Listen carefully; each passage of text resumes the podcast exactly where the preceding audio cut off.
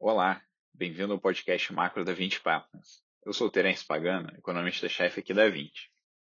Bom, começando pelo cenário internacional, é, o que a gente tem visto é que o, o, o avanço da vacinação é, e os estímulos dos governos é, eles continuam sendo os principais drivers do, do forte ritmo de recuperação é, do crescimento da economia mundial né, e a, da aceleração gradual da inflação. Né.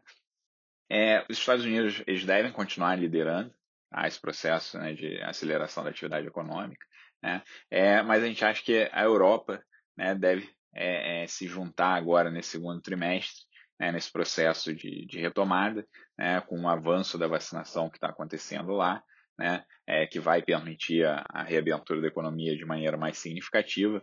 Né, isso vai acabar é, tornando o, o, o, cenário de crescimento mundial é, mais disseminado. Tá? É, isso, né, esse aumento de demanda mundial é, deve continuar né, colocando pressão é, nos preços das commodities, né, que acaba beneficiando os países produtores, né, como por exemplo a gente, o Brasil, né, é, mas também gerando é, mais pressões inflacionárias né, em vários países do mundo que a gente tem é, observado esse fenômeno.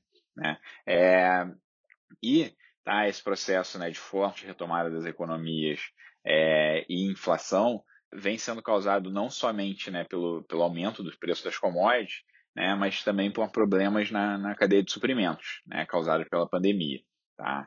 É, então, né, num primeiro momento, né, teve forte pressão nos preços dos bens, tá, devido a esse descasamento entre demanda e oferta, né, é, sendo que em alguns setores isso tem demorado mais a se normalizar, tá, como por exemplo né, no setor automotivo, né, em que a, a falta de peças é, afeta a normalização da produção, né, é, e à medida que a vacinação é, permita a reabertura mais definitiva do setor de serviços, tá, é, é esperado que a inflação desse setor é, também tá, é, aumente né, em resposta a esses descasamentos, né, com a oferta ainda ali com, tendo alguma dificuldade é, para acompanhar a recuperação repentina da demanda que é, deve ocorrer. Então, nesse cenário é, de forte ritmo de retomada da economia mundial é, e aumento das pressões inflacionárias, a reação dos bancos centrais dos países desenvolvidos e emergentes é, tem sido diferente, com os bancos centrais dos países envolvidos, né, principalmente o Fed e o, o, o Banco Central Europeu, é, tendo sinalizado né, que pretendem manter a política monetária estimulativa por um período longo, tá? É, enquanto que nos países emergentes, né, os bancos centrais não têm essa mesma capacidade, tá? É, tendo que iniciar ali, ou pelo menos passar a discutir, né, processo de normalização das taxas de juros é, excepcionalmente baixas. Tá? É, no Brasil, a resolução né, da questão do orçamento é, vem reduzindo tá, o prêmio de risco no, no, nos mercados, né, nos diversos ativos. Tá?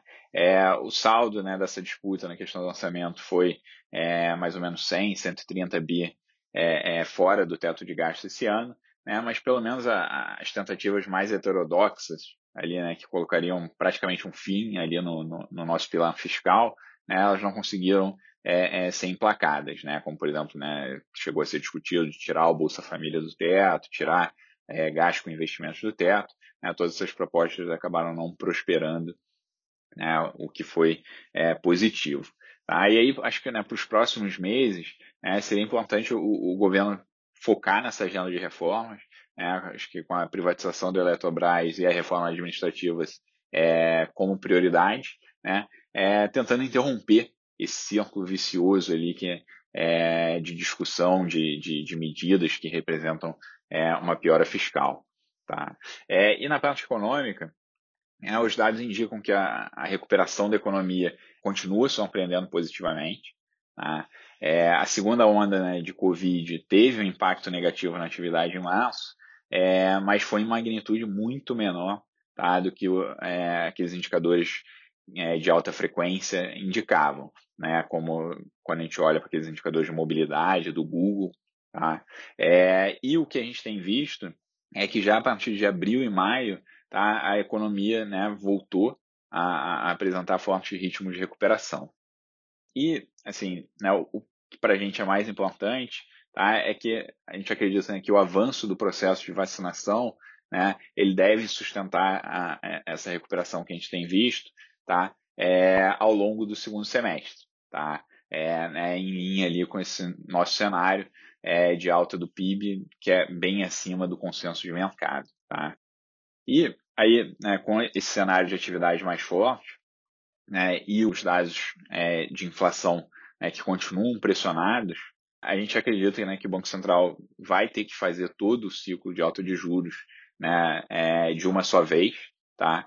É, ao contrário né, do que o, o, que o Banco Central vem sinalizando, né, de fazer um ciclo de ajuste parcial né, dos juros, que seriam feitos em duas etapas. Né? É, bom, eu vou ficando por aqui. Até o nosso próximo podcast.